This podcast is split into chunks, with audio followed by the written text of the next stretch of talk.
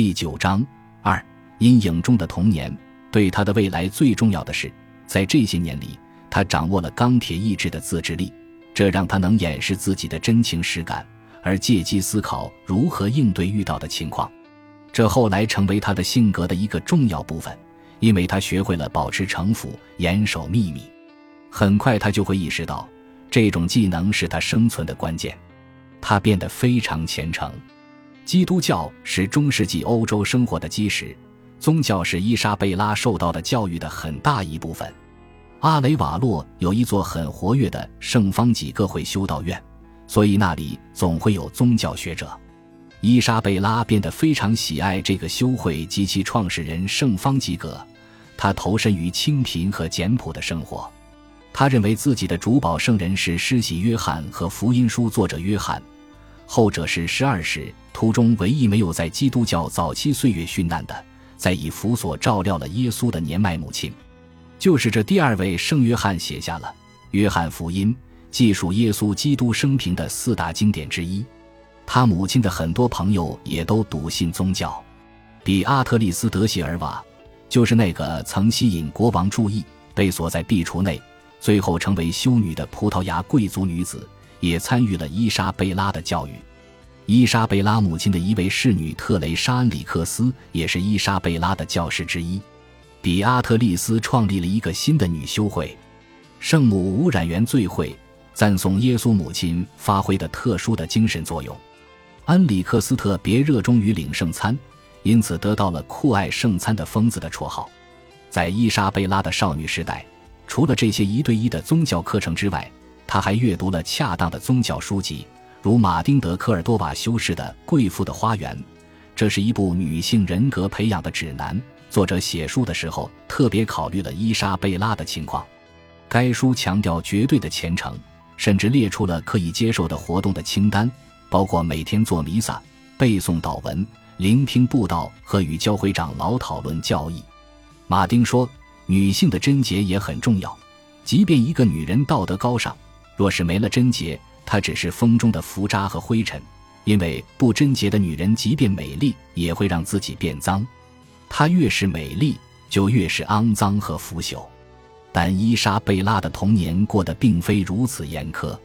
尽管阿雷瓦洛和马德里加尔相对来讲是偏僻的小地方，附近有一座城镇，成了公主最喜欢拜访的地方。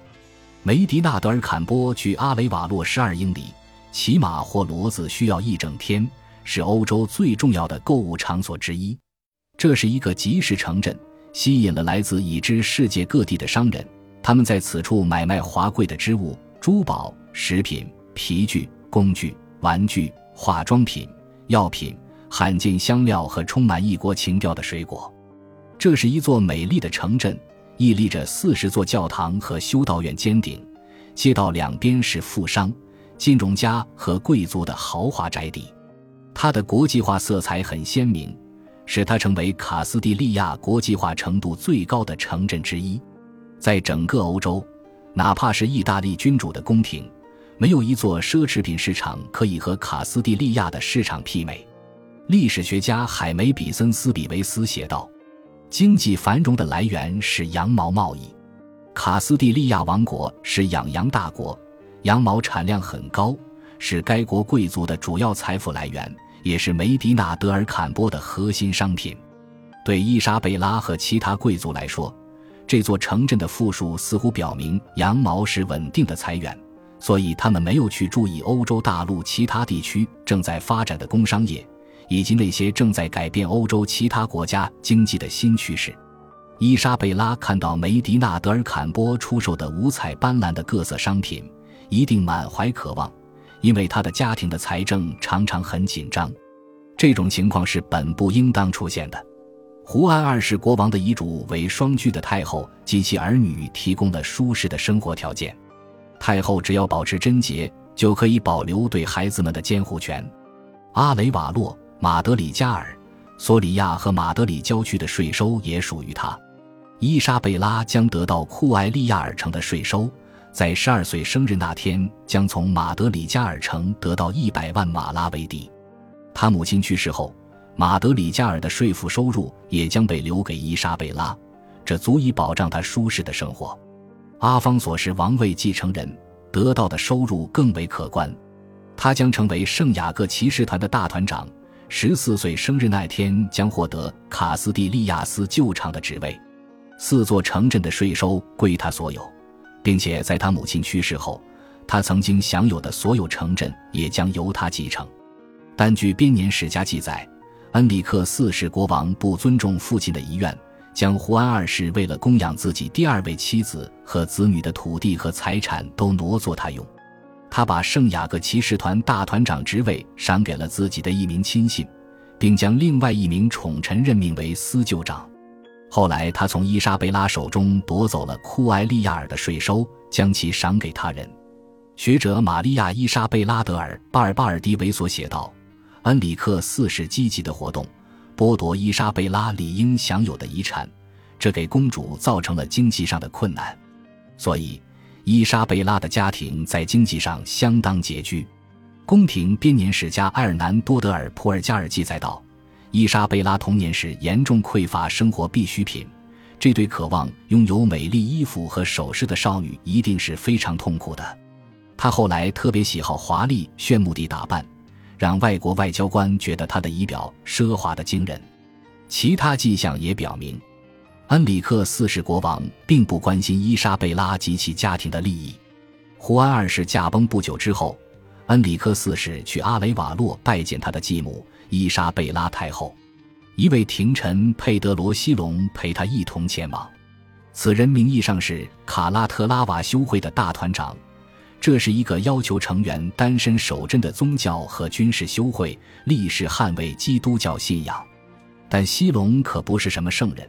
而是一个腐化堕落的酒色之徒，把自己的身份当成笑话。他的职位非常无聊，不过能够带来丰厚的收入。佩德罗的社会地位显然比太后低，恩里克四世却允许他下流无耻地追求这位二十六岁的寡妇。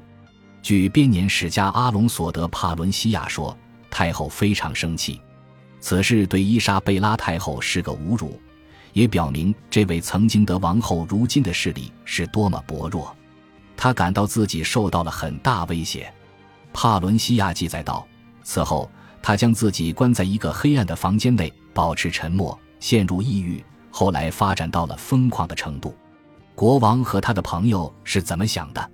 佩德罗西隆或许仅仅是个粗鄙之徒，但也可能是真诚的向风韵犹存的太后求爱。恩里克四世国王在干什么？